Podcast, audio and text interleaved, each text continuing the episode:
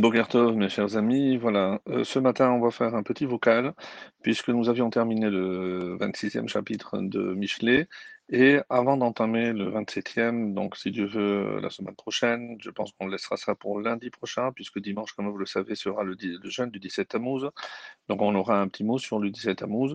Je voulais profiter donc euh, aujourd'hui de fait, pour faire un lien entre justement le 17 Tammuz et la paracha de Balak.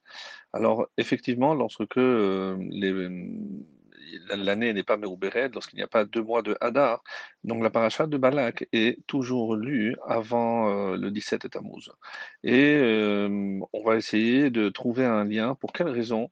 Donc euh, il faut que dans le calendrier, la paracha de Balak soit lue avant le 17 Tammuz.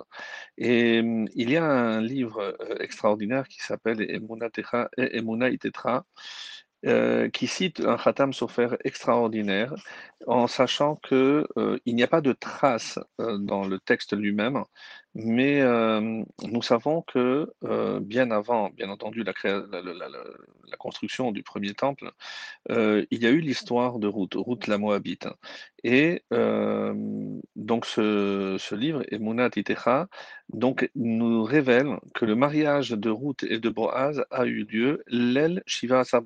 C'était donc la nuit du 17 Tammuz. Et le lendemain, donc le 17 Tammuz, c'est la mort de Boaz.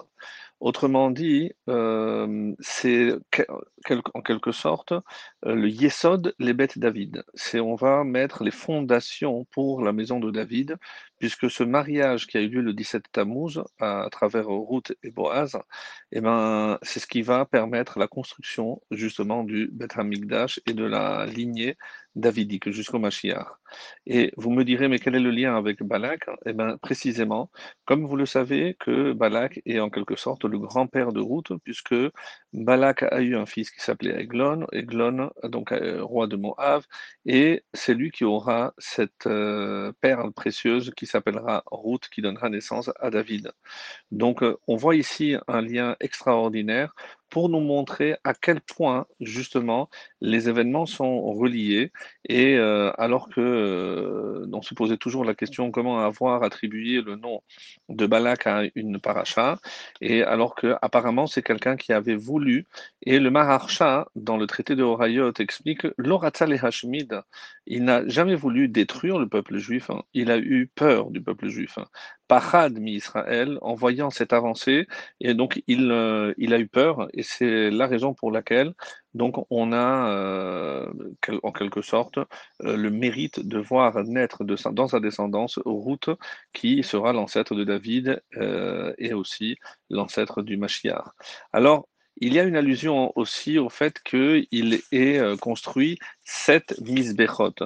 Euh, Shivat misbechot. Alors, Shivat, le, les Chachamim ici, euh, toujours dans ce livre Emunat nous dit que dans le mot Shivat, il y a une allusion à, au 17 Tammuz. Pourquoi? Parce que si je prends les lettres, Shivat, c'est Shiva, le Aïn Asar, Bet, Bechodesh, Tav, Tammuz. Donc c'est le 17 du mois de Tammuz. Et il va encore plus loin, puisque nous savons que parmi les cinq choses dont on parlera plus loin, euh, qui euh, font que nous avons instauré, que les Rachamim ont instauré un, jeûne le 17 Tammuz, il y a également le fait qu'on a annulé le Korban de Tamid. Et si on prend les lettres Shivat, Shebo, Boutal, Rolat, Tamid. Donc encore une allusion au fait que ça indique que cette date euh, eh ben, va euh, signifier aussi la disparition du, Corban perpétuel. Alors ceci pour nous rappeler que euh, quel a été le mérite de Balak et quel a été le mérite surtout de Eglon. Et on dit que Eglon a, a, appris de son père Balak à se lever et lorsque il a reconnu un prophète de Dieu, on dit qu'il s'est levé. Alors, euh, et parce qu'il s'est levé pour euh, honorer Hachem, et il a appris de qui? Justement de Balak, puisque Balak, lorsque euh, Bilham lui demande de se lever, Kum Balak, heu, il n'a pas hésité. Et pourquoi? Parce qu'il représente donc, heu, la divinité c'est le représentant, n'oublions pas que c'est le prophète. Et donc, en quelque sorte, il, il se lève et son fils Aiglon apprend que devant quelqu'un qui incarne, la divinité, il faut se lever.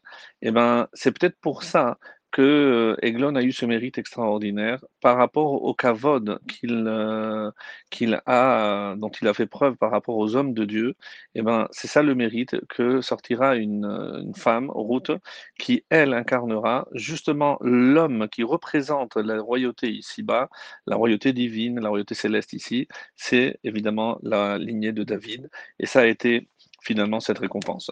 Voilà mes amis pour aujourd'hui. On poursuivra Be'ezrat Hashem sur le 17 Tammuz dimanche en vous souhaitant à tous une excellente journée. Kol et Be'atzlacha.